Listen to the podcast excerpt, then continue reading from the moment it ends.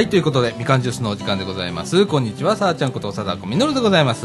こんにちは、もっちゃんです。えーこんにちは、ヨッシーです。ということで、えー本日はですね、2017年の8月5日土曜日、時刻の方は15時40分ということで、はいちょっと遅め遅めの開始でございますね。はい。えーみんなあの、13時から13時から。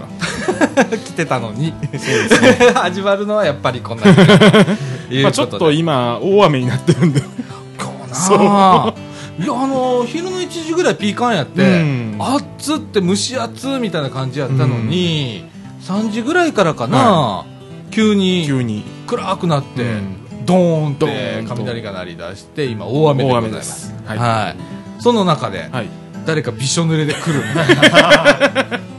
今上半身裸で横で座っておりますけれどもね ななんかあの変な物体がで でも、すごいタイミングですよ。ほんまね、なんか動いた途端に雨が降り出したらしい。で、本当は来る予定じゃなかったんだけど、通りかかったんで、雨宿りに来たと。ちょうど、ちょうどいい具合に。ちょうどいいぐらい。ちょうどいいところにみかん屋があったから、ああの、来ましたみたいな。ほんなら来たらびっしょ濡れになってんの。はい濡れた子犬みたいな。本当にね、かわいそうに。で、一人寒い寒いって言ってるね、今ね。はい。ええ私あの汗びっしょなのにみたいなはいはいということで変な天気だねて変な天気ですね。台風も来てますしね。もう。ねえ本当ね、今台風5号がはい日本に向かって、はいというかもうえっ、とどこ？今奄美大島と屋久島の間みたいです。あうん。ーを北上をしていると。北上していると。いうような感まじで、あ北上というか停滞してますね。遅いなやっぱな。ということはまだ勢力を保ってるかまだ発展をしてるって感じかな、ねそうですね。それであの、近づくのが8日ぐらいってかニュースでやってましたもんね。うん。今現在の予想される、はい。えー経路はい。進路なんですけれども、えーこれからですね、うんえー、と6日12時ぐらいに、はいえー鹿児島県上陸鹿児島県。その後ですね、えー、とこれは宮崎県、はい。大分県を通りながら、えー今度は四国、はい愛媛県はい。松山あたりうん。通ってそれから、えー、と岡山あたりにまたうん本州再上陸して抜けていくと。日本海へね、と。うん。えーいうことで。まあ今の、うん。今っていうか8月5日14時現在の今、はい。あのー進路予報を見てるんですけれども、えー8日まあ、7日の晩遅くぐらいかな、みたいなねそうですね。あの関西は、うん。いう感じなんですけれどもまだまだ分かりませんから、ね、わかりませんね。どこ通るか、うん。はい、心配でございますけれどもね、はいほんであの九州もね。九州。も。もう今、うん。ねまだこれ災害復旧をしてるところまだに、ねねえ来ちゃうので、ん。ちょっとまた心配ですよね。心配ですね。ねえ今もね雷鳴っておりますけれど どこまで拾っているのか分かりませんのが、うん。はい。結構鳴っておりますけれども鳴ねはい。変な天気でございます、でもちょっと降ってくれたらね、うん。あの涼しくなりますもん涼しくなりますからね、ええいやそれにしても本当に変な天気でございます。はい。はい。ということで、えー、っと本日はですね何を取り上げるかということで、中枠1ではですね広報茨城8月号から、はい。それから日向ニュース8月号それから、えー、っと写経だより届いておりますので、えー広い読みと、中枠2の方はですねよしが先日韓国へ、そうですね。あの、15日から先月の、うん、あの14日から17まで行ってまして、おうおう。はいその話題を。話題と。ええ。はい。それからこれもヨッシーネタ、はい。えー、っと京都にあるあの、京都にああるあの、のうん。バザールカフェってとこに、あの、うん。あの先週行ってまして、うんうんうん。それで、あのそこはあの海外から来た外国の方とかあの就就労できない人のあの支援施設みたいな感じでああなるほどね、うん。まあ、そういう話題とか、はいはい。それから今ねちょうど花火があちこちであちこちで。ね、花火大会という時期になっておりますので、えーその話題ということで。それからエンディングではですね、ちょっとなんか、あのーもっちゃんから教えてもらって、うん。ブロックスっていうゲームがあるらしくってその話題を、はい。えーちょっと入れたいと思います。ということでみかんジュースこの放送は NPO 法人三島コミュニティアクションネットワークみかんの提供でお送りいたします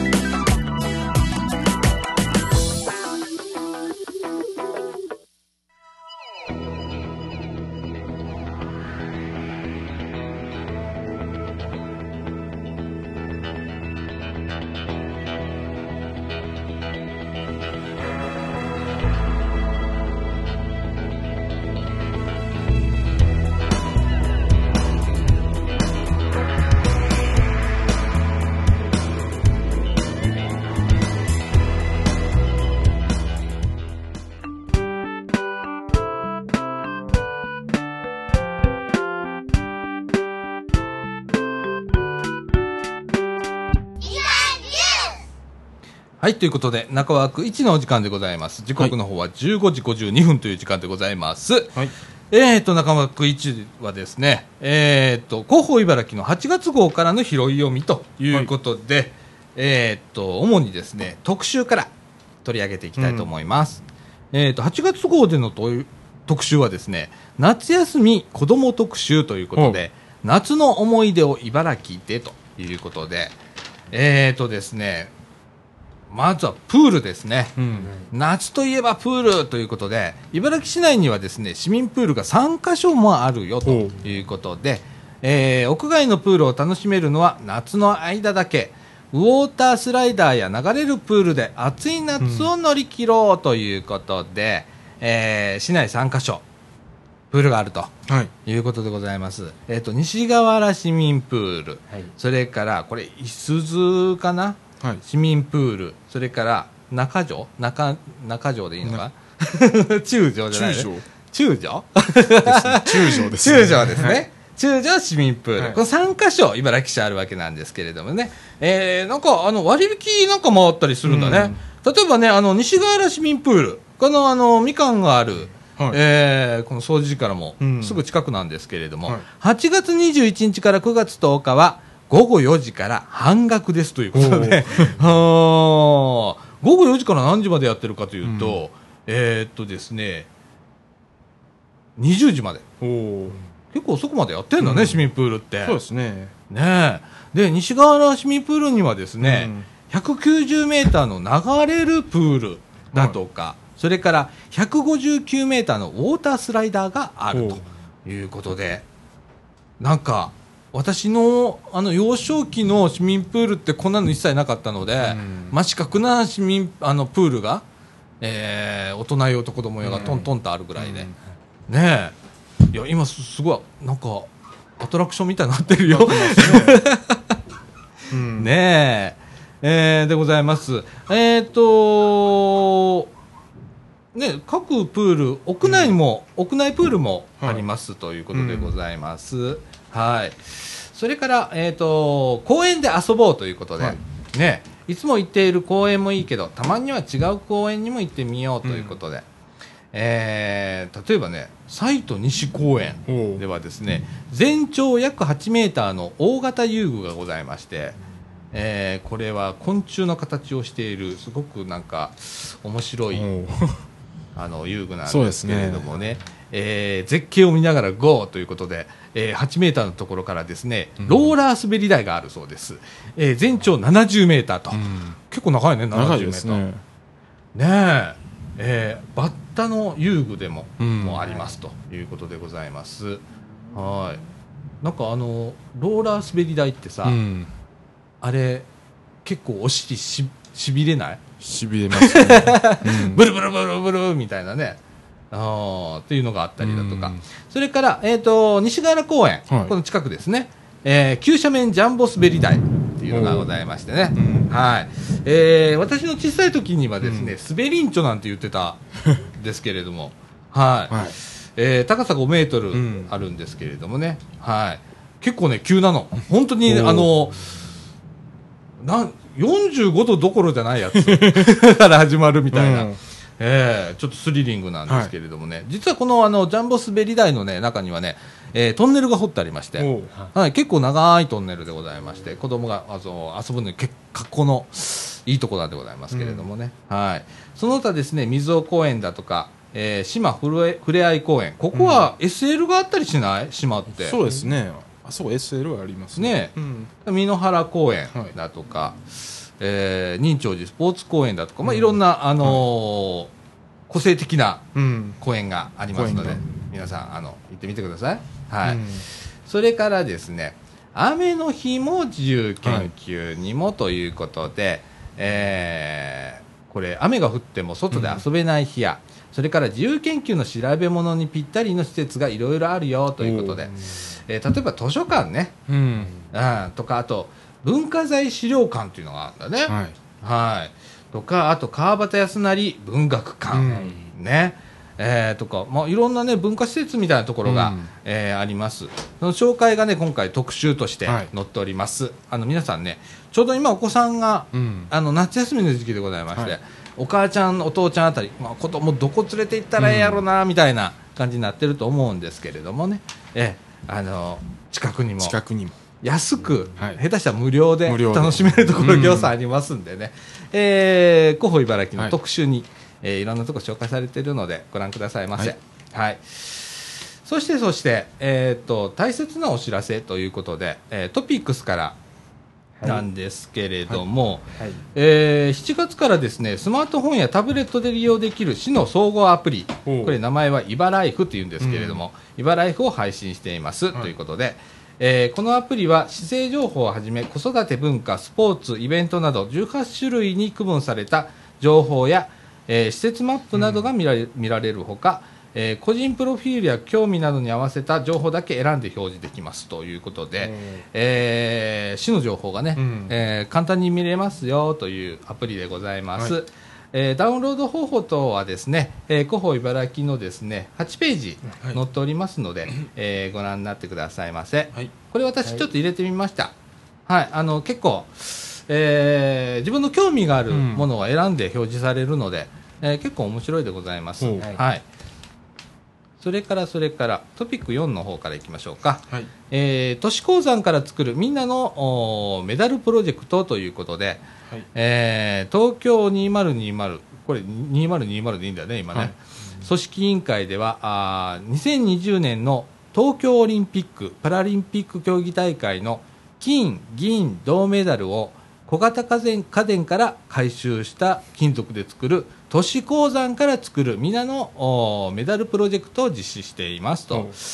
えー茨城市ではですねこのプロジェクトに参加し携帯電話スマートフォンの回収を行っています。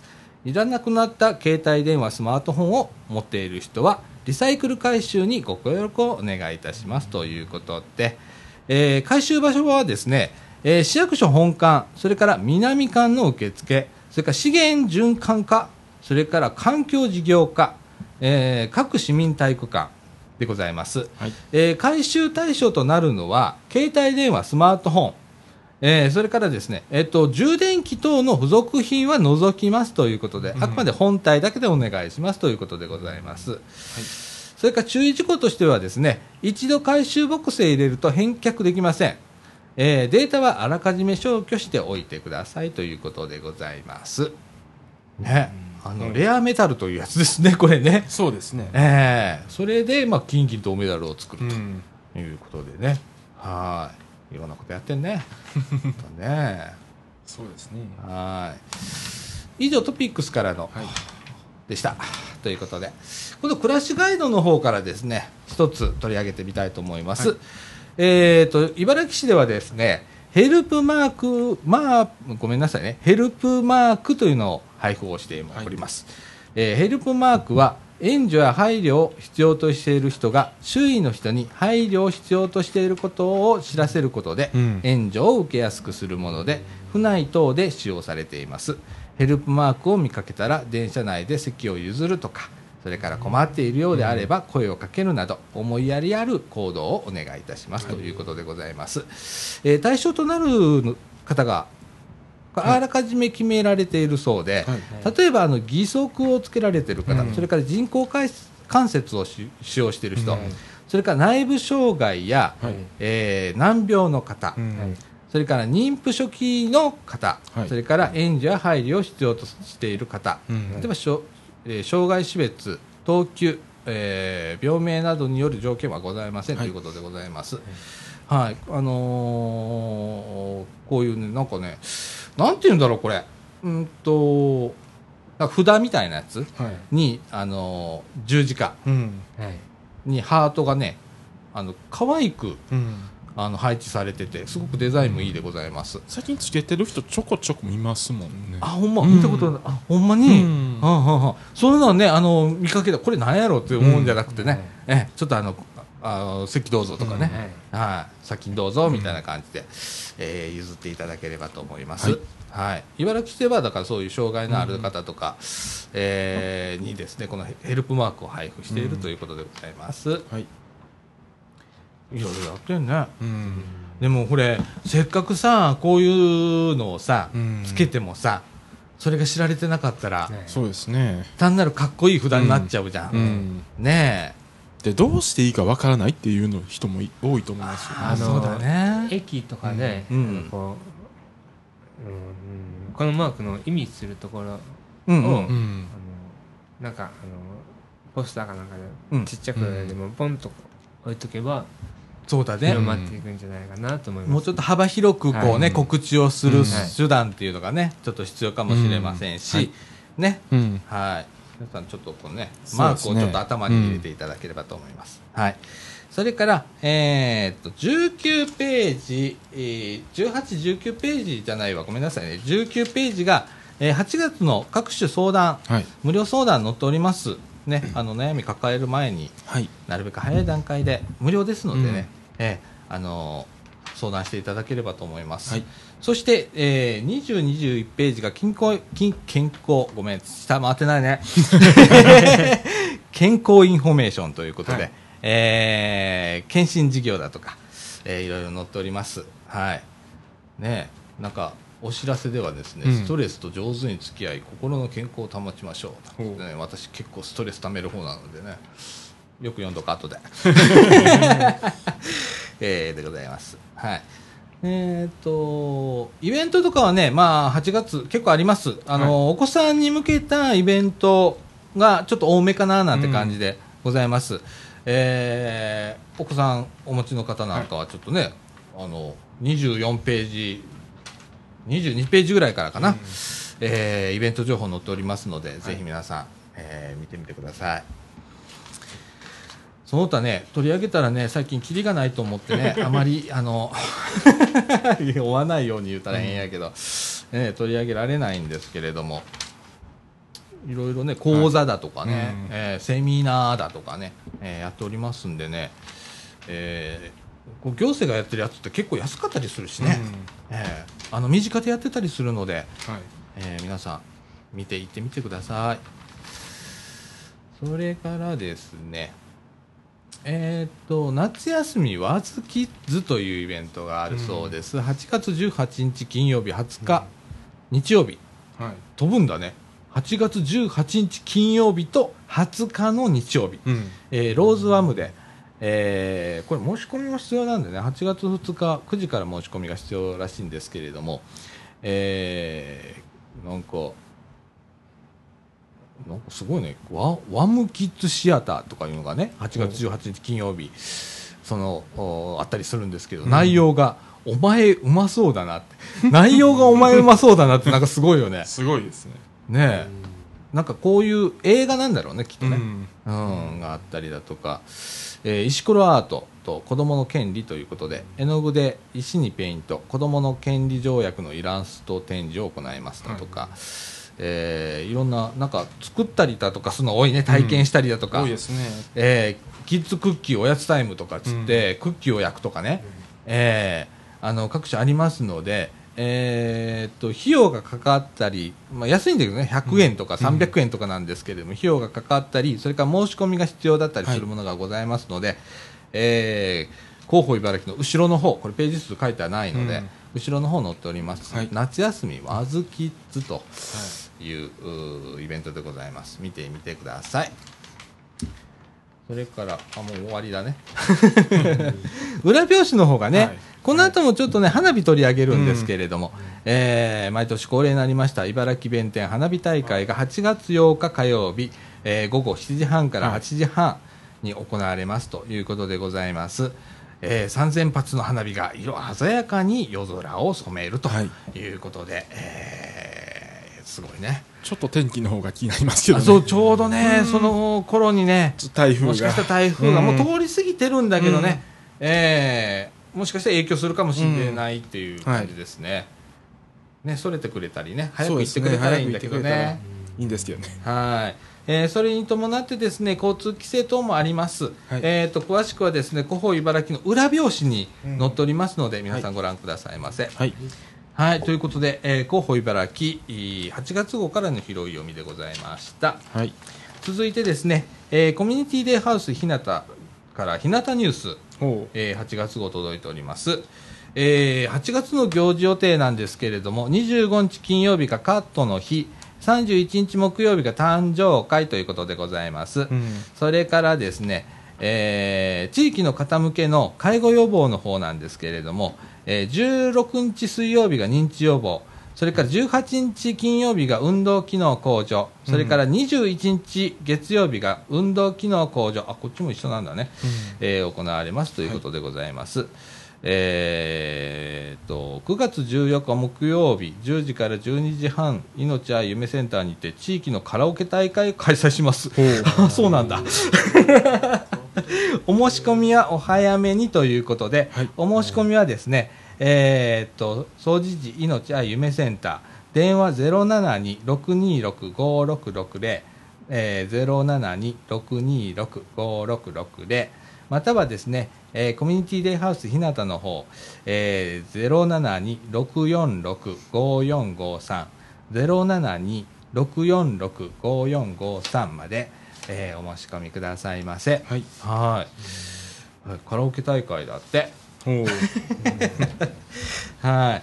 それからですね、えーっと、えーっと、えーっと、今ちょうどね、あの、学生さんは夏休みという時期でございまして、はいえー今年も三島小学校の5、6年生がですね、ボランティア体験に来てくれてるそうでございます。えー健康チェックとかお茶出し、それから洗濯物干し、車椅子体験、えーなどをしてくれてるそうでございます。えー最初は緊張していた子どもたちもおばあちゃんたちに接し楽しかったと言って帰っていきます、時間がある時はいつでも覗いてくださいねということでございます。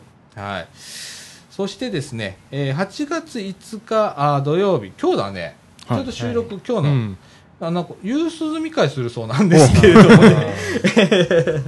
で、えー今年も豪華商品をたくさん用意していますと、へえそうなんだ。くじ引き、紐引き、的当てゲームなど、笑いが絶えず、帰りには抱えきれないほどの商品を持って帰っていただきますだって。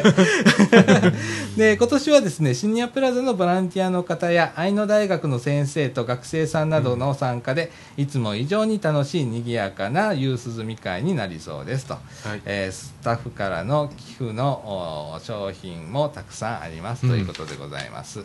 はい。いろいろやってんね。そうですね。ね、で、えー、と裏面なんですけれども、裏面はねいつも通りなんか写真がいっぱい、うんイラストがいっぱいなんですけれども、えーえーと7月はですね七夕の飾り付けをやりましたということではい。載っていたりあと外食ランチデーがねありましてスシロー行ってるね、えー回転寿司行ってますね。はい、それから、えーっと小学校三島小学校5、6年生のボランティア体験の様子も、うんえー載っております。はい、えーございます。で、えーっとコミュニティデイハウスってなんじゃらほいと、うん いう方、結構いらっしゃると思いますけれどもね、えーっと65歳以上の高齢者の方が、えーの居場所ということで、はい。えーやっております。はい。えっ、と、今年からですね、えー今年からじゃない、去年の10月からかな。うん。えっ、と、街角デイハウスからコミュニティデイハウスになりまして、はいえー使える方がまた広がりました。うんえー今までだったら元気な方、お年寄りの方、65歳以上の方って決められてたんですけれども、新たにですね、えっ、と、養子縁1の方も使えるようになりました。はいはい。なので、養子縁1だったっけ？養子縁全体だっけ？ごめんなさい。よくそこら辺は調べてください。使えるようになってね、あの、より、あの、いろんな方が来られるようになりました。うんはい。この間、あの、僕ね、えーちょっと用事があってコミデイさん覗くことがあって、で、なんか、ああの、作業してたのね、な横からね、ちょうどカラオケの日だって、まあ、元気元気、カラオケ歌ってはりましたわ。はい。えーえーっていうところでございます。うん。ねあのー費用の方なんですけれども、えー午前中が500円、昼からが500円、うんそれから昼食代があー250円。ん？ごめんなさい。違うね。あ最近、最近言ってなかったら忘れるね。忘れるね。えっ、と、うん午前中250円、うん午後250円、昼食が500円、それからおやつ、お茶、おやつ代が50円ということで、1日オールで、えー1050円ということでございます。はい。非常に安く、はい朝から夕方まではい過ごしていただければ場所でございます。はい。はい、あのー、総持寺一丁目にございますんでね、はい、詳しくはあの市のホームページとかに出ておりますのでご覧くださいませ。はい。そしてそして、はい。えーっと社協だおり。はい。こちら190号ですね。なんですがえーっとなんかね平成28年度の事業報告なんか載っておりますね、そしてえーっと地区福祉委員会の活動レポートということで美濃原地区だとかそれから中津地区それから沢池地区それからこれなんていうの芦原地区か、はい。えーの福祉委員会の取り組みが載っております。そしてですね、えー、と平成29年度敬老会の予定一覧というのがもう載っておりますね、はいえー、と全部ご紹介しきれませんのでこの総持寺近辺のおー敬老会、えーお知らせいたします。まず太田地区ですね、えー9月24日日曜日愛野大学愛野ホールでそして昭栄地区はですね9月18日月曜日昭栄小学校体育館でそれから西河原地区はですね9月23日土曜日西河原小学校体育館で、えー東地区はですね9月う17日日曜日東小学校体育館でそれから三島地区はですね10月22日日曜日三島小学校体育館で行われますということでございます。わあもう9月、うんそうだね敬老会の時9期だね。はいはい。ねえ、えっと、5、600人だっけ？三島地区。確か。参加されるの。増えてんの。うん。もうそろそろ、えー体育館収まんねえぞと。い。う感じまで、今、お年寄りの方増えてるのでね、えーどうなることやらはいという感じでございます。そしてですね、えーっと、えーっと、社協さんではですね、あの、ボランティアセンターというのがございまして、はい。えーっと、ボランティアの斡旋だとかうん。しているわけなんですけれども、えー夏季期間で1日から数日でも気軽にボランティア体験できますということで、ボランティア体験プログラムというのをやっております。はいはい期間は7月1日から9月30日までということで、えー対象は小学生から成人、ご高齢の方までボランティアに興味ある方ならどなたでもお越しくださいということでございます。はいえーあのそういう斡旋をしてくれるということでございますね。はい。それからあー夏休みならではでございますね。夏休み子どもボランティア教室ということで、あー防災って何だろうということで8月17日木曜日午前10時から午後3時まで、えーみんなで一緒に防災について考えましょうということで理解を深めましょうということ。それからあーお昼ご飯は防災食だそうです、どんな味かなっていう体験ができたりするそうでございます。はいえー、などなど。いろいろ載っておりますんでねあの広報茨城、うん。8月号とはい。同時に皆さんのお宅に一緒に届けられておりますので、はい。社協だよりの方も一緒にご覧ください。うん。そして、えーコミュニティデイハウスの日向ニュースもですね、えーっとこのお昭栄小学校、三島小学校の地域、えーいっぱい配布をしておりますので、はい。ポスト入ってたりします、えーオレンジ色の紙でね、えーあの手書きなんで結構目立つのございますけれども、あのもしお手元ありましたら、うん。ちょっと読んでいただいて、はい。面白いのでね、よろしくお願いいたします。はい。ということで、はい。あーっと、中枠一段、はい。お時間でございまして、はい。この後中枠に行きたいと思います。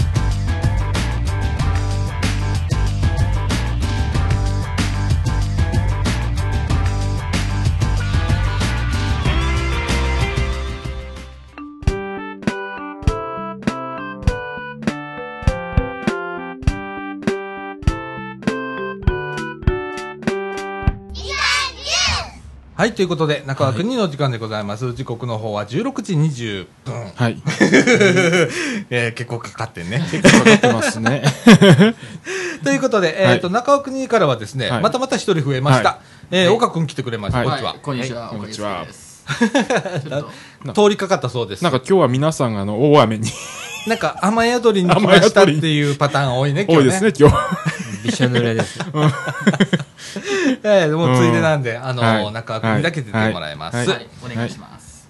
ということで、えっ、と、ヨッシーがね、はいえー先日韓国へ行ってきたあということで、のあのそのためにちょっとここ最近出られませんでした。はい、いえいえいえ、なんか面白そうだね、と思って。はいで、また今回面白い今回も。ね、あの今回はちょっとね、うん。あのの鉄道とかバスに乗ることがすごく多くて、おー、うんはいはいはいはい。で地下鉄地にあのメインで乗ったんですけど、うん。ソウルのです。そうですね。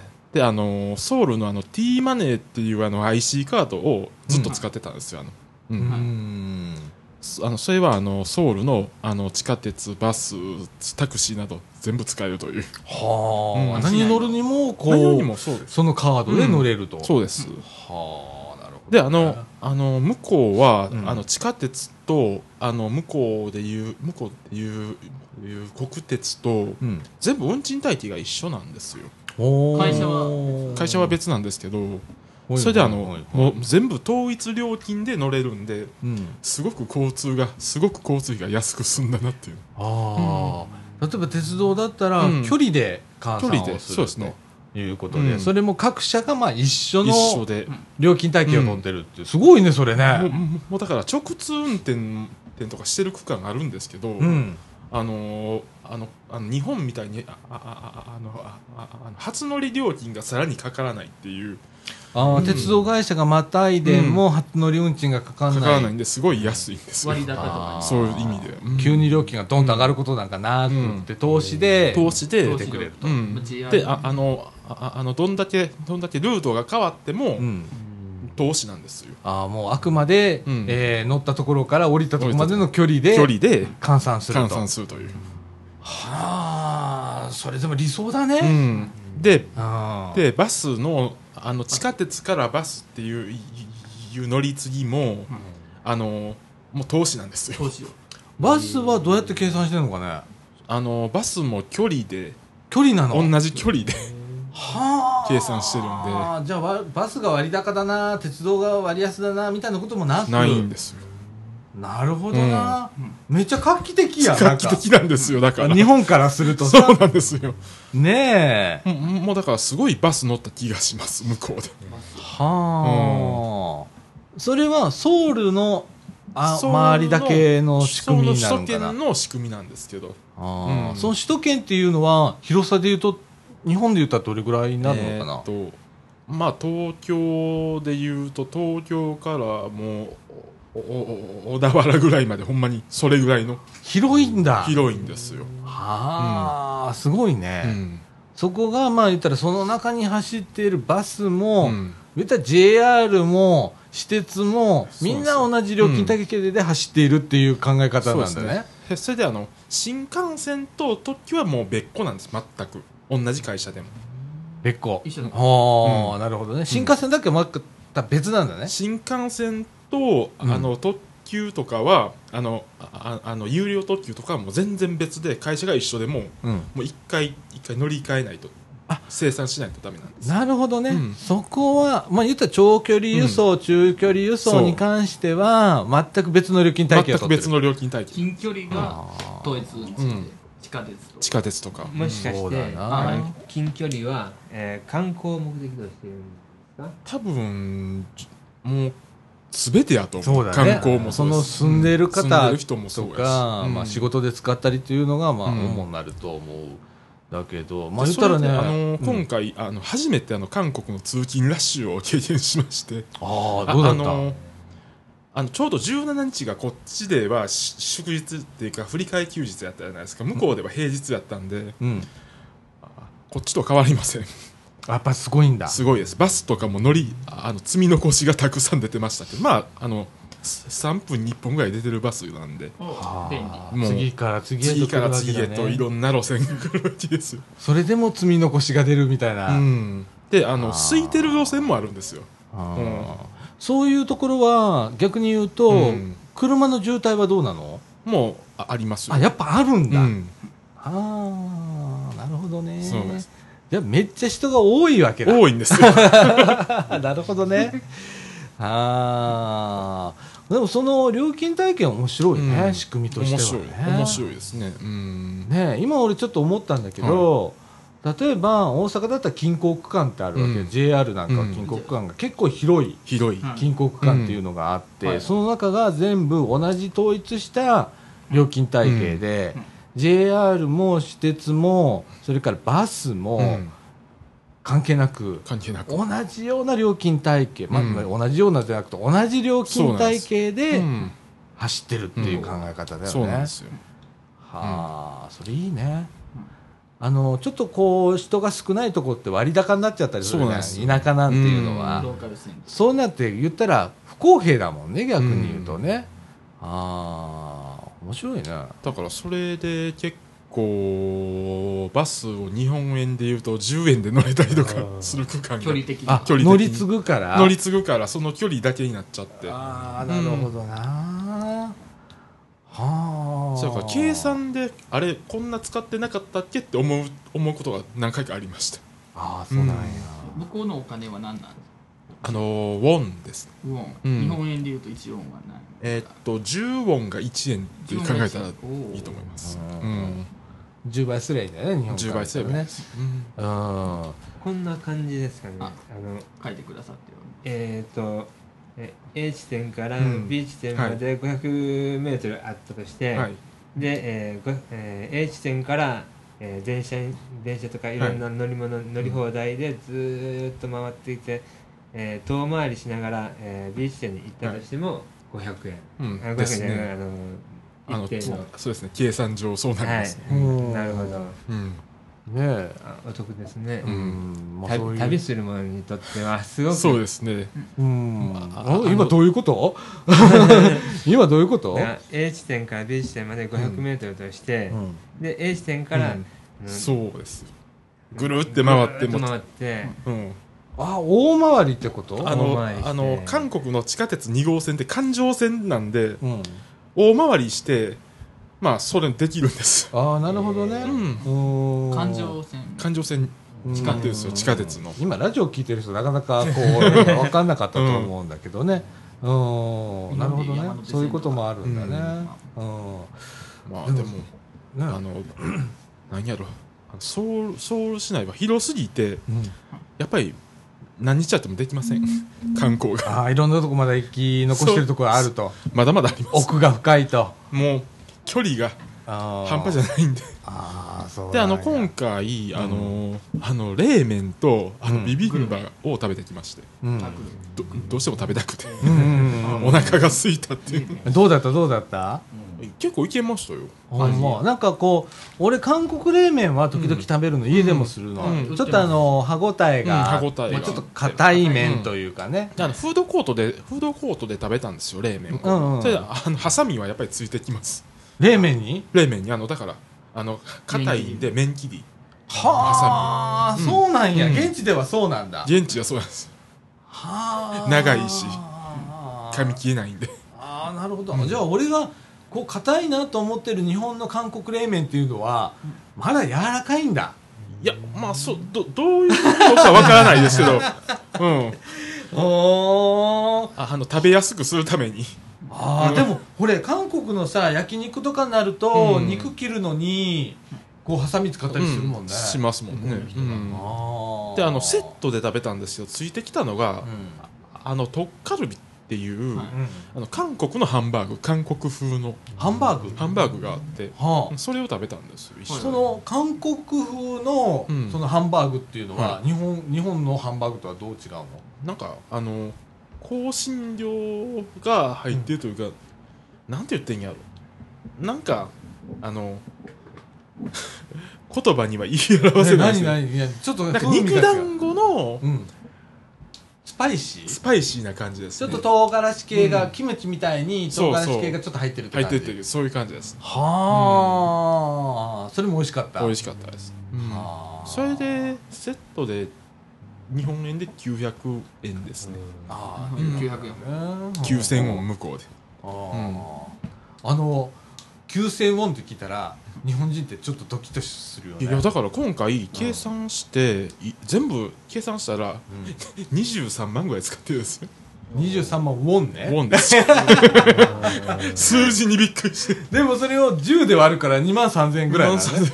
2万あー。でも本当びっくりするよね、23万ウォンですなんて。そうですああ。面白い。なんかバス乗ってて面白いことがあったんだって？そうバス乗っててあの、あのバスになぜか BGM がついてるんですよ。ええ？うん。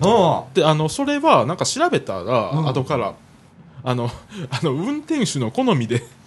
流してええんや。流していいみたいで、自分の好きな、うん、そどんなん聞いた？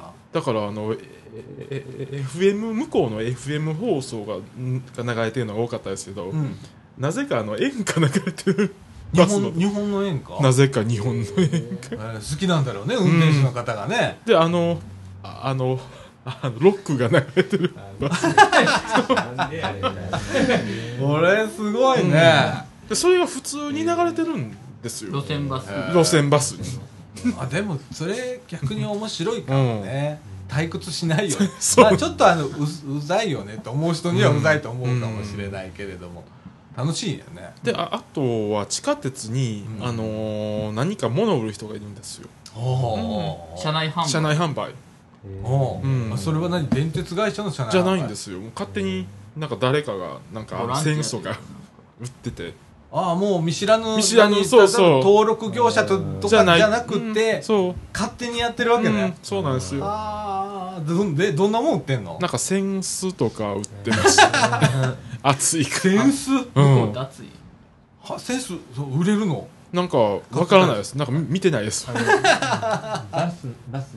いやああの地下鉄で。地下鉄。うん。い地下鉄の中は暑いんでや涼しいです。す涼しい、クーラーはそれでも買いたい。もう外に出たらまあ、暑い。外から乗ってくる人がいるからだと思う、これから暑いとこ行く人向けとかだとは思うんだけど、で面白いね。結構地下鉄にあのー何やろ電信柱に広告ペタペタ貼ってるじゃないですか,、うんうん。それに似たような広告貼りの人おおおおばちゃんとかもいるんですよ。それもアンオフィシャルなわけ、暗号飛車。まあ、日本で言ったら違法広告なんですよね。であと面白かったのが自転車をあの乗せれる車両があるっていう。それいいね。サイクリングする人。そやから地下鉄に自転車持ち込んでる人いるんですよ普通の。はあ、じゃあその地上から降りるところはスロープがなんかがついてたりするのかな、うん。駅の。えエレベーターがあったりするんで、うんああじゃあちゃんとそういうの整備されてんだ、ちゃんと、空きとかマン、うん。あのマンとかうん。書いてあの今は、えー空いてます。とか、はい今は、うんたくさん自転車があってあでもそんなにでも1台2台ぐらい出してたけどね。あそうなんです。あーうん。そんな量は多くないんだ、うん。みんな使わないなあんまり。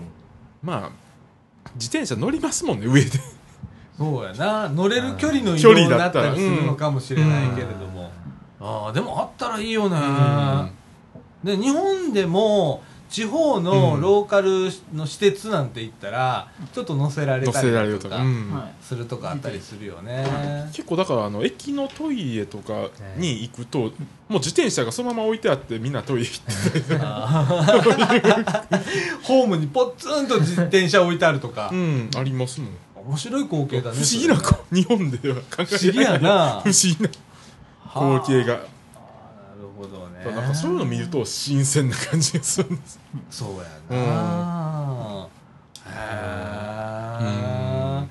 え、いやでもそれってやっぱ違うな日本と考え方がな、で今回あの一番の目的は新幹線に乗ることだったんですよ韓国の、うんうんうん。ああの KTX っていう。どっからどこまで？あのソウルからテジョンまで行きましてはあのまあ40分ぐらいななんですけど。うん。い時間は？うん。あの快適でした。快適だった、うん。うん。そんなにあにあのネットで書かれるほど揺れはなかったです。ああネットでは揺れるとか書かれてんだ、うん。うん。あーでもそんな揺れなかった。そんなに揺れやっなかった。ですぱあの、うん。いいいなんかその行ってみるとやっぱ違うことってあります、うんそうやな。であのはい必ずコンセントはついてます。あ車両に。席に。それはあの特急でしょ？特急で。あ特急には必ず。線うん。普通車とか。あー普通車にもついてます。で。あのコンセントの他にも USB のあの差し込み口が2つあったんで充電用の。充電用の。2つっていうのは2人で。2人でっていう意味なんでしょ2う列シートそう。あのー韓国の新幹線はは2列2列なんで、ほうほうほう。うん。ほうあの全席。ああそう。うん、光エルスターみたいな感うじ、ん、ああいや面白いな。なんかやっぱこう、違うよな。それはなち住んでる人ちゃうんやからな、うん、だからそういうのも面白かったし、うん。あのその行った日は大雨降ってたんですよ。それでも飛ばしてましたか うで電車があらあ、ね、そうか。あとなんかおばあちゃんが元気なんだおばあちゃんがすごい元気で、いいですね。うん、あの市場とか行くとおばあちゃんが一番元気なんですよやっぱり。どどう元気な？もうあの言い表せないぐらいもう叫んでるんですよ。みあの叫んでるっていうかあのあのえああの呼び込みで。あ買ってくださいって。ああなるほどね。パワフルなんだ。でたまに通りがかったらなんかくれるんですよ。何くれんのよ？なんかこれ食べてって言って 渡さ食か。食大大阪のおばちゃんと大阪のおばちゃんと一緒ですね。大阪のおばちゃん飴ちゃんあげようみたい玉をくれたりとで意外とそんなんがお美味しかったですよチヂミ食えたんですよちょっかと。あいいですね、うん。美味しかった。美味しかったです。でちょっと買って。なんか人情味あふれるって感じなのかな、うん。向こうの人。うん。で地方に行けば行くほどテジョンでそういう市場行ったんですよあテジョンで、うん、結構あの地方都市ほどおおおばちゃんが多いですねそういう元気な、ああそうなんだ。だからソウルはもう都会なんですよ。あうんうんうん。完全に。ああ、うん。田舎行けば行くほど、うん。お年寄りのうん高齢者の方の元気がいいと、うん、あパワフルだと。もうあのー道端でもあの桃とか売ってたりしてました。へえ、あの悪い方っていうのはもうほとんどいない。わからない。わからない、うんちょっと。まあでも大体パパワフルすぎてうん例えば、うん。あの傘をあの置き忘れてうん。取りに行ったらもうなくなってるとか、ないです。治安とかそれはななかった。あうん。あんまり治安はうん。日本と変わらない、変わらないですね、うん。あー。であの結構向こうの人って夜遅くって朝遅いんですよ。夜遅くって朝遅い。朝遅い。夜更かしするあー夜更かしするんですよ。であの公園とか行くとあのみんな芝生にあのゴザ引いてうん。なんか食べたり飲んだりしてるんですよ。公園で夜遅く。へえほで喋ったりししててみんな。楽しそうだね、うん。それすごいなんか面白い光景です。よであのなんか足りひんようになったらコンビニ行ってとか。そういう。あコンビニ そうそう。たくさん店ある。あー。うん。そういう昔からの文化がそうなのかな、コンビニコンビニのはい。値段って、あのどんな感じでした？えーっと飲み物はこっちとあんまり変わらへんかな。一緒。うん。なんか毎回あのカップのコーヒーを飲んでたけど、1500 1500ウォンまああのあの150円ぐらいやから。うんうん。なるほどな。で食べ物もそんなに変わらへんけど、向こうのおにぎりはあんまり美味しくないって そうなんや。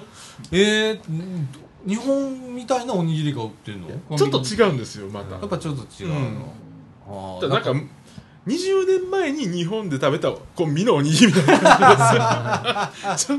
現在もうん。まあちょっとお米が違昔ちょったりだとか。なんかパサパサしてたおにぎりの記憶がある。それなんですよなるほどね、あー。で向こうの人ってパンよく食べるんでパンが。ああそう、うん。パン屋さんすごい増えてて、うん。ああそう。なんかあの米食ってるイメージが うん。あんねんけどな、なんかどこ行ってもパン屋さんが。ああそうなんや。パンとかドーナツとか。うん。あああの向こうではダンキンドーナツがいっぱいあるんですよ、あら。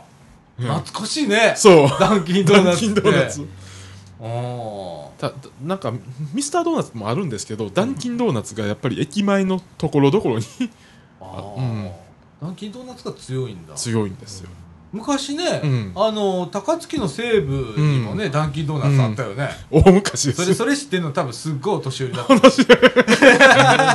ね。うん。あでそこでコーヒーとドーナツ1個食べて、うん。ちょっとあの甘いやつですよね。あうん。あいいねまあそんな感じで。あであああの飛行機もすごいもうあ安全にあの1時間1時間半ぐらい乗ったらもう着くんで。ああもうひと飛びだね、うん。ああすごい世界になってきたね。そうですね。だから 13, 13時半に出発して15時15分にはもう離陸してましたもん。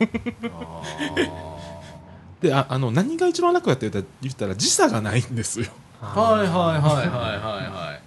そうだよね、うん。まあ、日本の九州の上みたいな感じだもんね、うん。ああだからうん。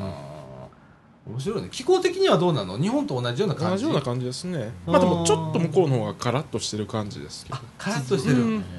それいいね、うん。いいねそれポイント高いね。そう。日本じめっとしてるもんね、うん。この時期になったらね。今もしてうます。んそうかいやーいつもねこうやって聞くと初めてこうね僕はこう海外行ったことないので、こんなに日本っていう国と、まあ、いろんなところ違いが分かんだって面白いですね。そうだね。うん。うん。あー。であの3日ぐらいにすると慣れちゃうんですよ向こうの習慣に。はいはいはい。ちょっとずつ。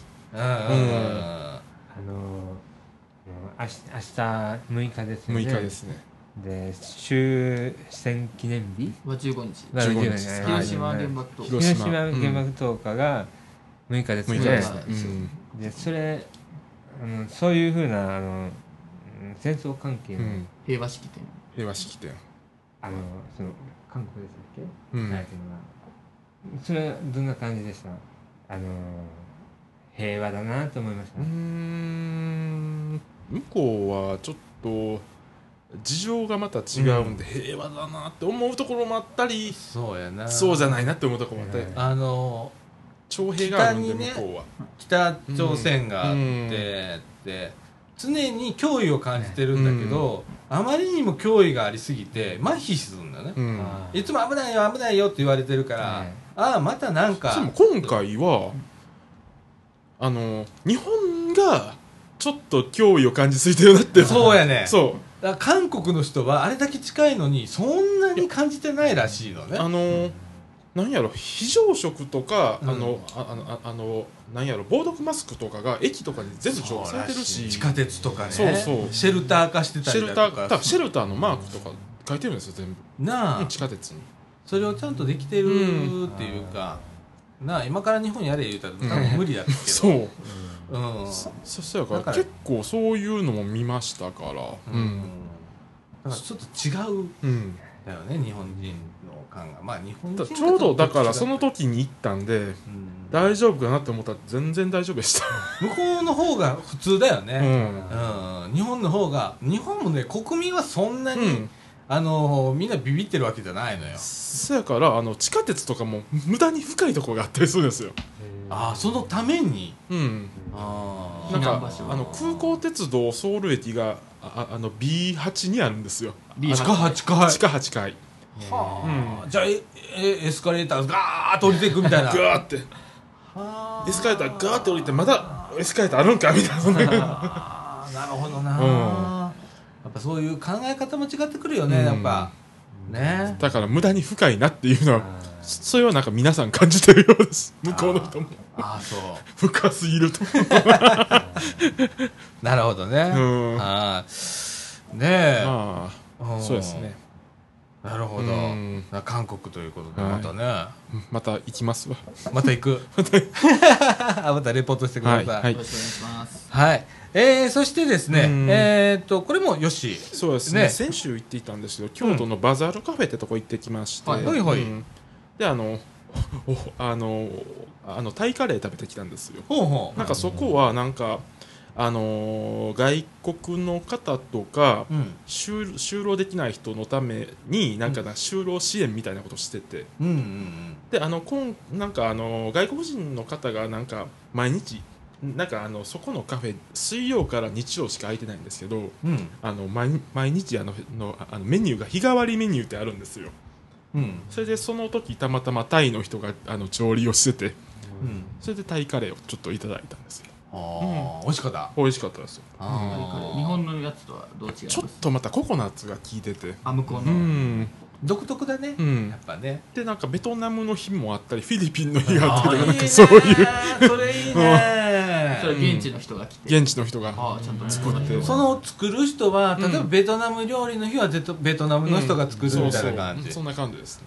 いろんな国の人が。いろんな国の人が。ねえ。値段は。でそういう人が作ってあのちゃんとそう就労の機会を与えてるっていう、ああ、うん。なるほどね。僕がね。その、うん。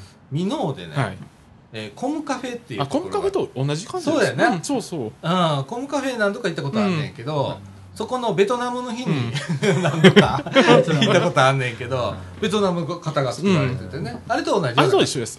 あーなるほど。あれ面白い取り組みやな、うん。結構だから、はいはい。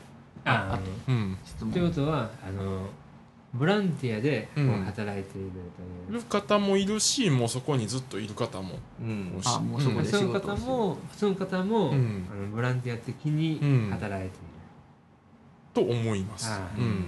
じゃああの、あの食事のうん。その値段とかいうのも、あのこれはもうそこの店店のオーナーがもういくらいくらって決めて、値段は統一で。値段はだから600円ぐらいでセットで出てくるんで、あどこのでも安いな、うん。お得なんですよ、あー俺普通に取ったらええよ思うねんけどな、うん。そう。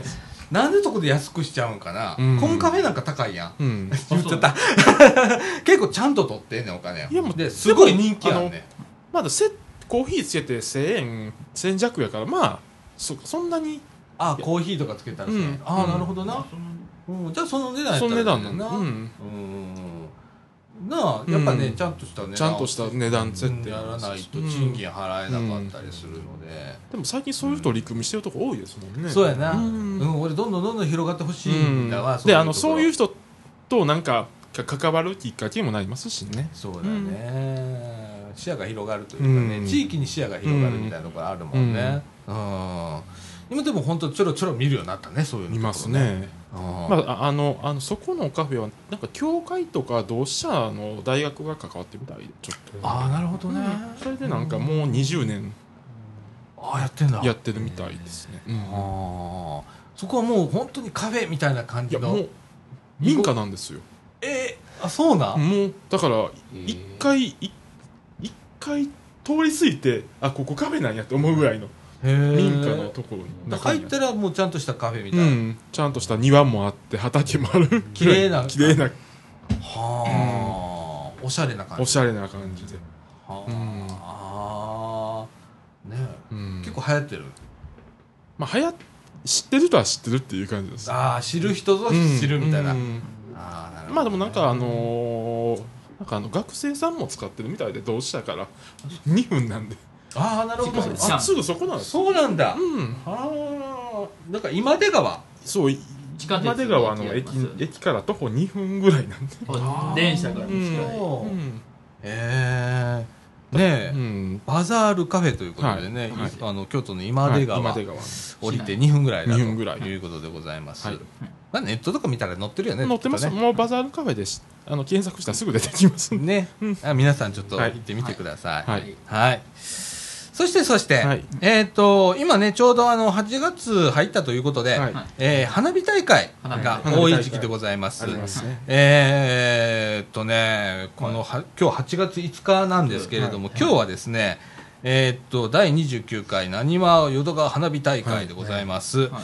えーそれから、8月の5日はね、そんあ今日はね、神戸の花火大会もあるんですねそうだね、第港神戸47回港神戸海上花火大会がございます。はい今日ですねあの、ちょっとね、いろいろ調べてたらね、うんこの、淀川花火大会の方はね、はい打ち上げ数、はい非公開なんだね。非公非公開になったんですよ非公ね開ですよえ。ねえ。で、港神戸海上花火大会の方は、1万5千発。はいあ神戸の方が多いね、1万5千発って。今ツイッターを見てたら重曹駅がかなり混み始めてるようです。ああ、そうですか。あのね、2016年度の人出の方がですね、淀川花火大会が47万人、じゃあごめんね、43万人はい。43万人でございます。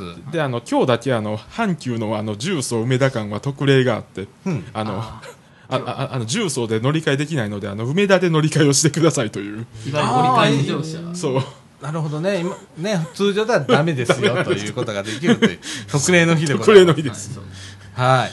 そしてですね、えっ、と、8月8日はですね、第62回茨城弁天花火大会ということで、はいえー打ち上げ数は3000発、はいえー2016年度のですね、人出は2万人だったそうでございます。そして同じ8月4日火曜日、えー滋賀県なんですけれども、はい。2017琵琶湖花火大会、こちらの方は約1万発で、えー去年は35万人が来られたということでございます。うん。おそして、えー、と8月19日、えー第69回稲川花火大会ということで、こちらの方は約4000発、うん。えー去年の人では11万4000人だったということでございます。でちなみにね、えー茨城のはい。お弁天さんの花火大会、えー関西ウォーカーのね関西花人気花火ランキング2017で5位でございましおたすごいね。ベスト5には入る近いですもんね。近い。近い。あのね身近なあの花火大会が、ねそんなにあの打ち上げ花火数も多くはないの3000発なので、だけど5位に入ってるっていうことでね、聞こえますからねこああだからあのねうちのマンションね、はい当時。えーこの日ね、はい。あの屋上でねはい。住民の方はね、はい。花火を見る日なの あのお寿司とかねいろんな取ってねいいですね。あのお祭り状態になるんだけど、えー私朝から準備でございます でもねあの台風がね、うん。今ちょっと心配で。うん。どっち方面に来るかね、うん。あとどれぐらいのね時間帯で来るかっていうのもありますんでね。えーでございます、うん。はい。あこれからね花火増えてきます。はい。あのお近くのね花火だちょっと遠くのところのね花火とかね、うん。私あの実家白浜ですけれども白浜も花火大会、えー海にうん。海から上げる花火っていうのがありまして。会はい。で毎日あのミニ花火みたいなのがありましてね。朝あの夜の8時からメッセージ花火っていうのがうん。10分間あるわけなの、はい。はい、あの花火花火がメッセージをあの描くっていうか。いやそんな技術ないもん。うん。いやあったらいいですけど。じゃなくてね。花っていう字をバーって出す。うんじゃなくてね、うん。あのー花火をね上げる権利をまず5000円で買うの。はい。ほんで メッセージ書いて申し込んだら地元の FM 局がありまして、FM 局もその、えー白良浜っていうところに、はい。うん。あのー夏畑スタジオを出すんですけれども、はい。そこで実況中継でそれ読んでくれんの。それ上げるときに、へでその白浜のねあのビーチステーションというところなんですけれども、えー大阪でもそれ聞けます、はい、8時からそれ聞くとね、あの花火の音とメッセージ読まれるちょっとこっぱずかしいやつが流れるんですけど「はい。誰々ちゃん今後もよろしくね」みたいな。あの類のやつが、あの10分間流れるという時間があるんですけれどもこれがあの8月中ずっとやっておりますんで。すごいですね。えーもう毎日でございます。毎日ですねとかねあの各地でそういう花火がございますのでね、えーいい時期でございます。高いでしょうがね。はい。ねはいでございます。はい。えーとということで、えー、ともう1時間過ぎたわ。すっかり外も晴れてきました。ほんまやな。あのさっきまでね、ん。ガーッと降ってて、ゴロゴロゴロ言ってたのに、今もう、もうピーカーになってきました。はい。ということで、この後、はい。エンディングいきたいと思います。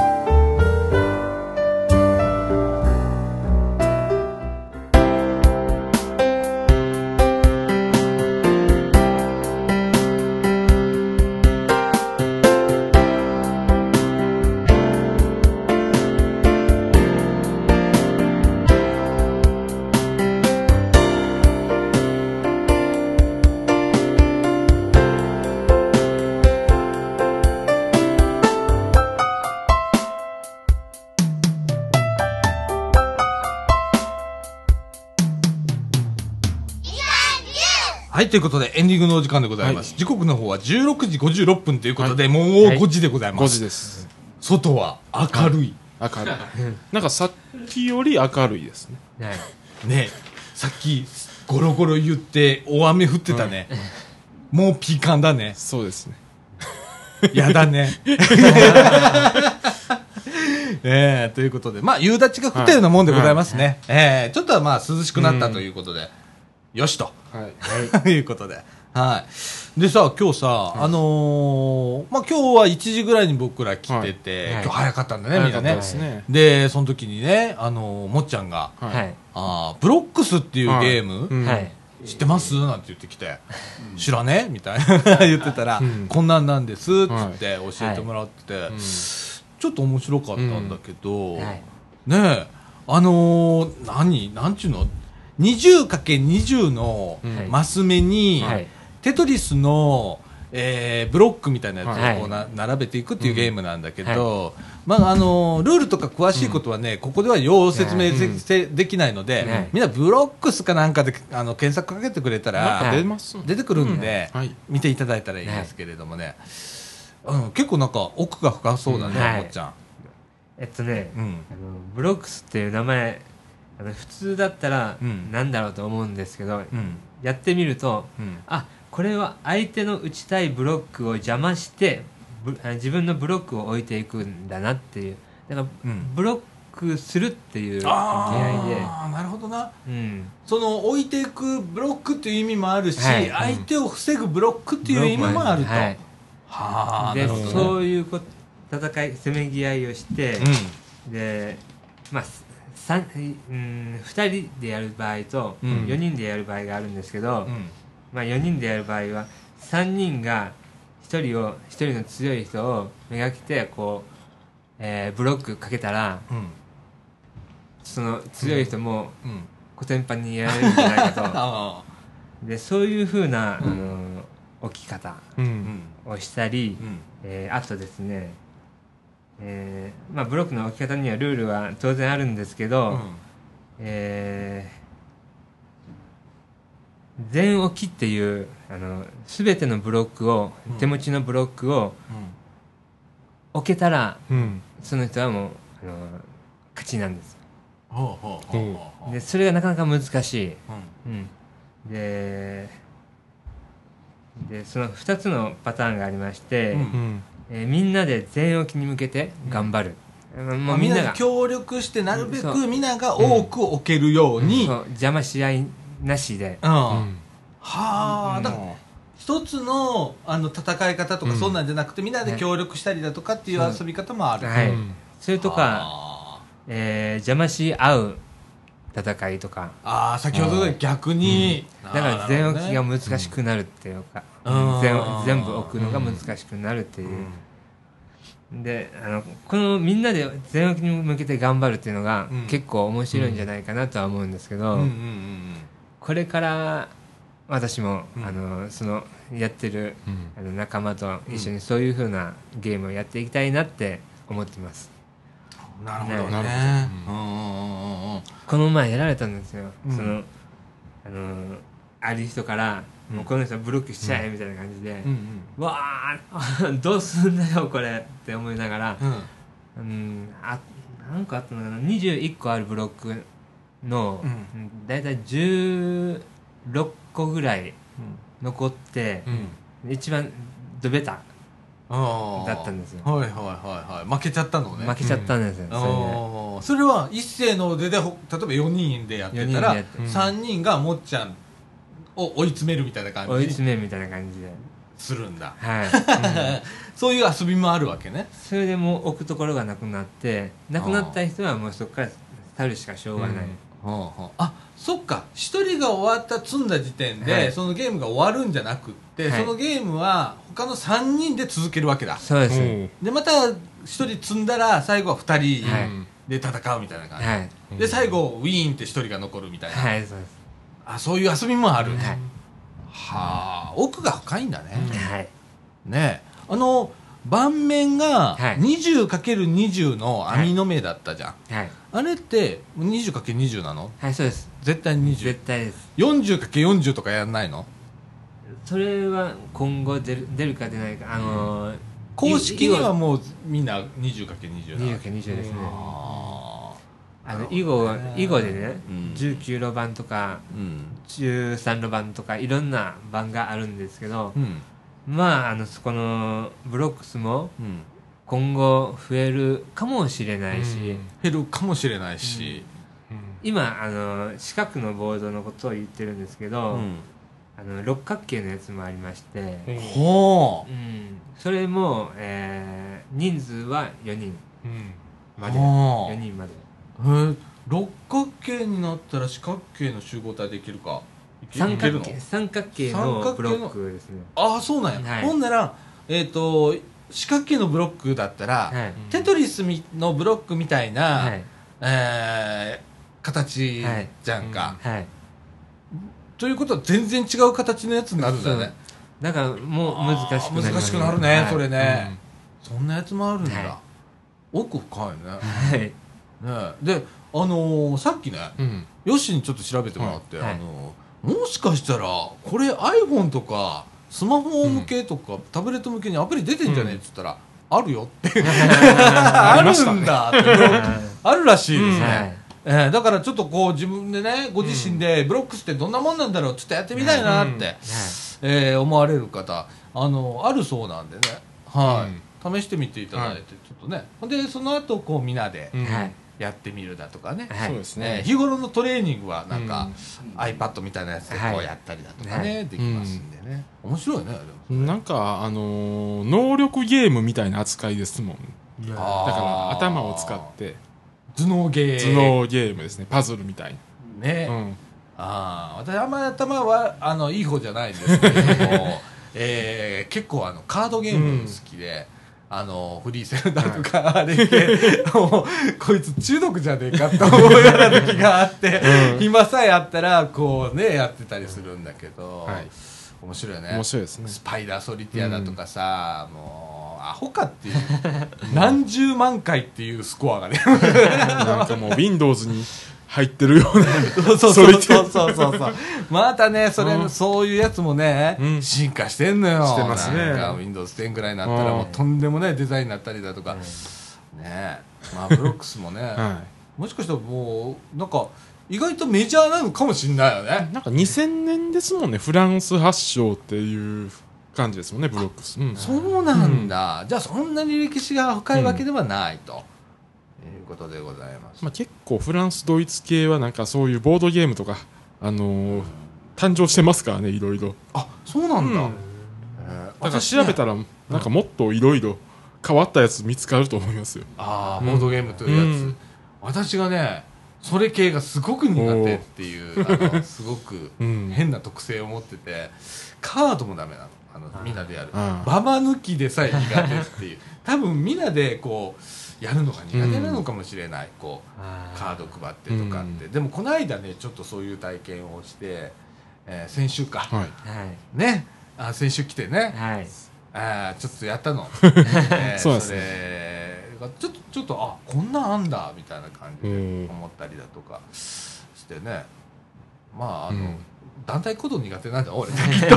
まあ一緒です。団体行動にみんなでなんか囲んではい。こうやるのがね、すごく緊張したりする、うん。変な特性持ってて、はいえー私もリハビリするわ。なんてね、はい、でございます。あの、ブロックスというゲームでございます、えーインターネット上でブロックスとこまあの検索をしていただくといろいろ出てきますのでね、あの気になった方はちょっと調べていただければと思います。ははい。い、えーもっちゃんハマってるそうでございます、はい。い、ろいろねうん。練習したりだとか。一人練習とかね。それ練習、うんしてるらしいんで昨日考えて、うん。あこういう方法だと一人で十分練習できると思いました、うん。ああそうなんだ。ねえ。すごいもんでございますよ、ねえまた見てください。私もちょっとアプリをねはい。ダウンロードしてみて、うん。ちょっと一人遊びから始めてみたいと思います。はい、えー、ということで、はい。えー今日もねいろんな話題を取り上げました、ね。やってるうちにね、うん。えーびしょ濡れになったや人がボロボロと来たりだとか、はね。それも一人じゃなくね、うん。えー一人に関しては、あ はい。上半身裸ではい。さっきまでここにいたみたいな、はいはい帰ったのも彼。いやまだヘルメットあるから。ああ多分いると。ああいるんだいるんだ。ああそこから覗いてるわ。ああねえ、はい。そんな感じで、えーそういうあの土曜日のはい。昼下がりの、夕方にかけてでございますけれどもね、えー今日はね、あのー始まる前にね、はい。今日ちょっと早めに皆さん集まってうん。っていうことで、ちょっと呼びかけをさせていただいて、あのーえー何？巻き寿司？巻き寿司。手巻き寿司の差し入れがございましてそれも大量にっていう。ねね最近あの巻き寿司もあのおにぎりみたいな放送になってますのでね。なあほんまに手巻き寿手巻司きうん。巻き寿司だね。巻き寿司です。ああ。なんかあの海苔がベタベタしてるっていうのはないですも。んなあシャキッとね。シャキッと。してね、ええ。まだいっぱいございますので、あとで食べてはい帰ろうね、はい。でございますはい。えー、ということで、えー、とこの後、先週から始まりました、あの坂坂道を喋りながら歩くのコーナーでございます、本日はですね、えーヨッシーとケントさんに担当していただきたいと思います、ということでこのラジオはここまででございますがこの後引き続きございますので最後まで聞いていただければと思います、ということでみかんジュースこの放送は NPO 法人三島コミュニティアクションネットワークみかんの提供でお送りいたしました今週のお相手はさんちゃんこと佐岡実と。もっちゃんと。えー、ヨッシーでした。ということで今週はこの辺で。さよなら。さよなら。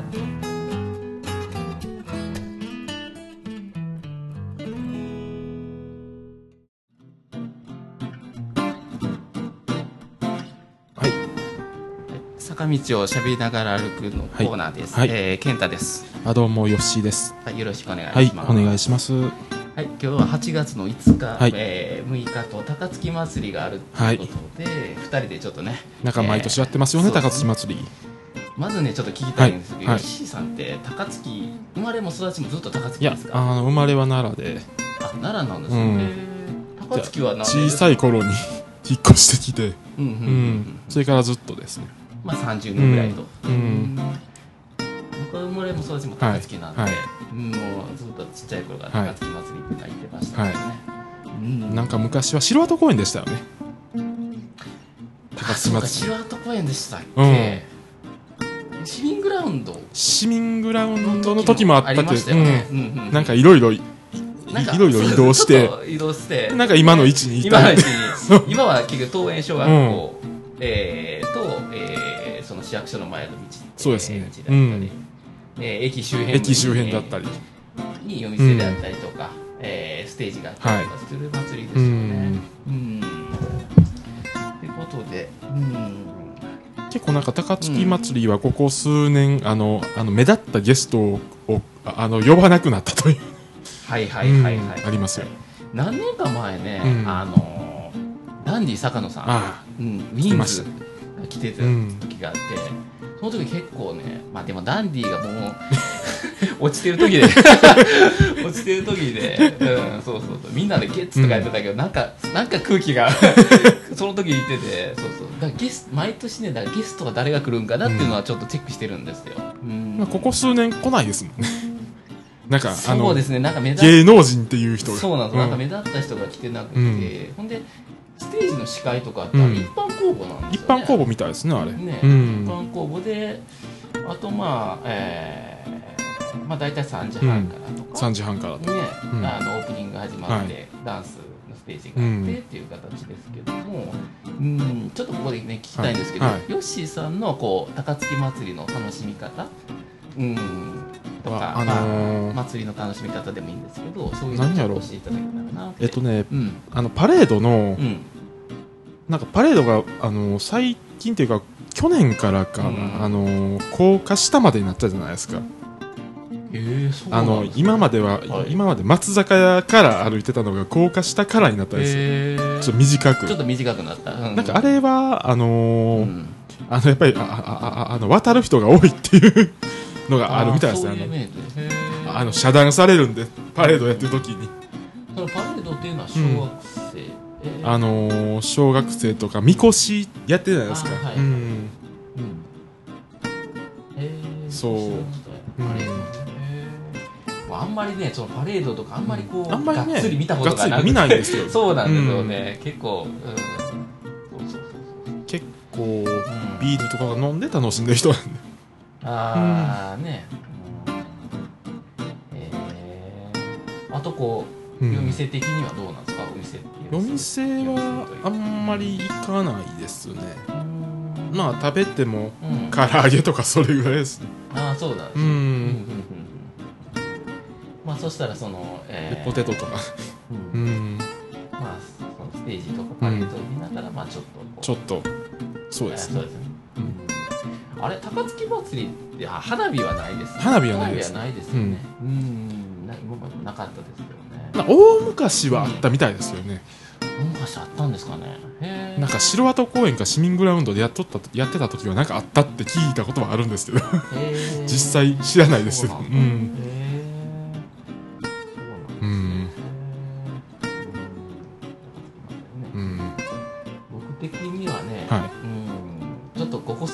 祭りっていうものにあんまり入れてなかったんですけど、うんうんやっぱりステージがちょっと楽しみですよね、うん結構僕ねステージ、イベントのステージって結構ずっと見れる人なんですよ、この前のこの前のロックフェスでも結構暑い時、暑いのに帽子もかぶらず そうそうそうそうそうそう。ペットボトル2本で4時間で 4時間見てた人間なんでまあ好きなね、うん。あのステージとかやったらこう、うん。高槻太鼓とかも結構好きでうん。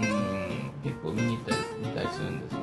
高槻太鼓はいいですよね、いいですよね、うん。高槻太鼓ね。なんかすごいあの結構、うん。あの淀川であの練習してはりますね。あそうなんうん高槻太鼓のそうやから日曜日とか太鼓の音で目が覚めるとかありますねああそうなんですね、うん。へえ高槻太鼓のう高槻ん、太鼓はね結構、うん、えー高槻でも桜祭りとかでもどこでもやってますもんね。高槻太鼓は結構いろんなイベントに呼ばれたりしてますね、うん。で高槻太鼓と、うん。あのダンスのセッションっていうのがあるの、知ご存知ですか？ありますね。ああし知ってはるんだやっぱり、うん、あのセッションがまたよくてね、うん。うん結構えー、ダンスと太鼓が合うんだみたいな。なんか、うん。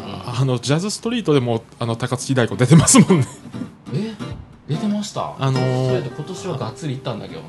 えーあのあの出てました出てました。あーメインステージかなどっかで出てたと思う。ああそう、ん。へえそれ知らん一昨年はなんか飲み神社で見た気がする。うん。うん。へ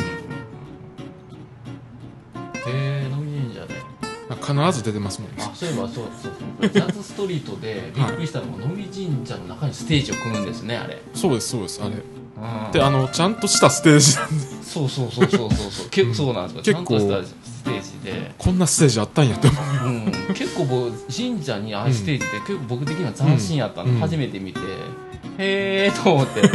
えー、神社でありかと思って、うんまあ、それ以外にもね高槻はじゃ、うん。あの能美神社は結構高,、えー高槻、えー、と能美神社でのイベントとかも他にもあったんですよ、ありますね、うん。いろいろと。あれ何やったかな？フリマみたいなやつありますありありますあれねなんか、うん。市民あの、えー、と候補にねはえー、高高槻にも載ってましたし、うん。あの市民イベントのうん。してる人の、えー先月やったかな？先月出てましたわ、うん、ロックフェスやってる人と、えーいろいろイベントやが、うん、出ててへえと思って、うん結構やってますもんね、飲み神社。そうですね、うん。えーまあ、僕僕の感覚ですよ、はい。僕の感覚は神社を、まあ、まあ一応お参りするところなんで、まあまあそのイベントっていうのがちょっとまあでもまあありなんかなっていう、そうそうそうそうまあ東海恵比寿でもイベントですもんね、うん。あの高槻恵比寿でも。まあまあ祭りの話からこう、うん。まあいろいろ話していこうかなと思う中で、祭り以外のこうイベントとかなんか好きなイベントはなんか吉井さんはあるんですか？なんか。地味なイベントばっかり行ってる感じなんですけど。あのーまあ、うん。市民バザーとかも行きますし。あとうん。音楽イベントもちょこちょこ行くかなっていう。先日のロック魂は行かれました行ってないんですよ。一番最初のロック魂は行ったんですよ。あの大雨の時の。あのあれシワト公園でやってた時。あその時僕まあ知らなかったんですよ、去年初めて行って面白いと、うん。で今年も行かせていただいて。1回目があの豪雨やったんですよ。であのあのバザーの人もびしょびしょになって大変やった、うんうんうんへえそうなんだ、ということは5年目ですよ5年目です。ねですねうんね。うん。ね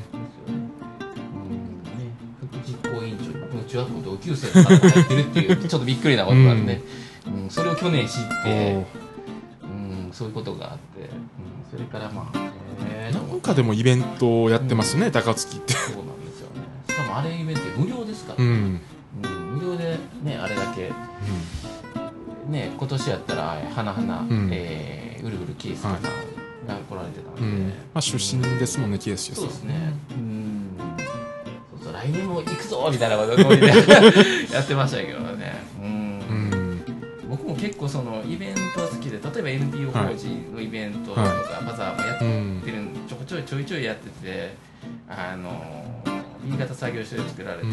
作って、えー売られてるものとか、そういうイベントでね市役所でこう販売とかもうん販売されてて、そういうのもちょっとたまに買って買わせていただいたりとかね、してるんですけど、うん、結構そのどっちかって僕は大人数の祭り、どっちかってこうちっちゃい祭りの方が僕は好き好きですね、うん。あんまりちょっと大人数っていうのはちょっと苦手なとこあって、まあ、うん。まあ、まあでも高槻祭りも、ん。あのー土曜日はうん。みんな花火行くから少ないんですよ、ああなるほど。実際。とか。出るんですあね日曜日が多いんですよ、大体。だなるほどね。から土曜日はそこまで混まないっていう。うん。みんな重曹行ってますしね。うんなるほど。今日は明日ですね。明日がい明日が多いんですよ。もうだから大体土曜日行って日曜日行かないってパターあでも明日って言っても聞いてる人からしたら。ンもう住んでますけど。あ終わってうん。住んでますけどね。うん。そうですね。まあまあね。うん。あとは祭り、うん。うん祭りの楽しみ方か、うんまあ適当に楽しんでますけどね。そうそうそうそう。まあ僕どっちかというと大人今ふと思ったらね、うん。大人になったからの祭りというよりは子供の時いろんなおじいちゃんにね、はい。お祭りもうちょっとなくなったんですけど、うん。おじいちゃんにちょっと、えー村の祭りとか、はい。あの連れてってもらったことありますね、なんかお面とか買ってもらったりとか、うん、結構なんか昔昔のなんか祭りが好きかもしれない。なんかでも昔ってなんかうん。近所の公園とかでも祭りやってましたもんね。今だいぶなくなりましたなくなりましたよね、うん。そういう風習がねすごい。なんかほんまに秋祭りとかでもね、うん。ちょっとあって。うん。そうそうそう結局なんか大きい祭りしかなくなってしまったみたいな。そうですよね、うん。うんなんかね、うん、気楽にね、うんあみんなが楽しめるようなはい。祭りがね、ちっちゃくてもいいからちっちゃくてもいいから。そうんね。うん。そんなふそうですね。とい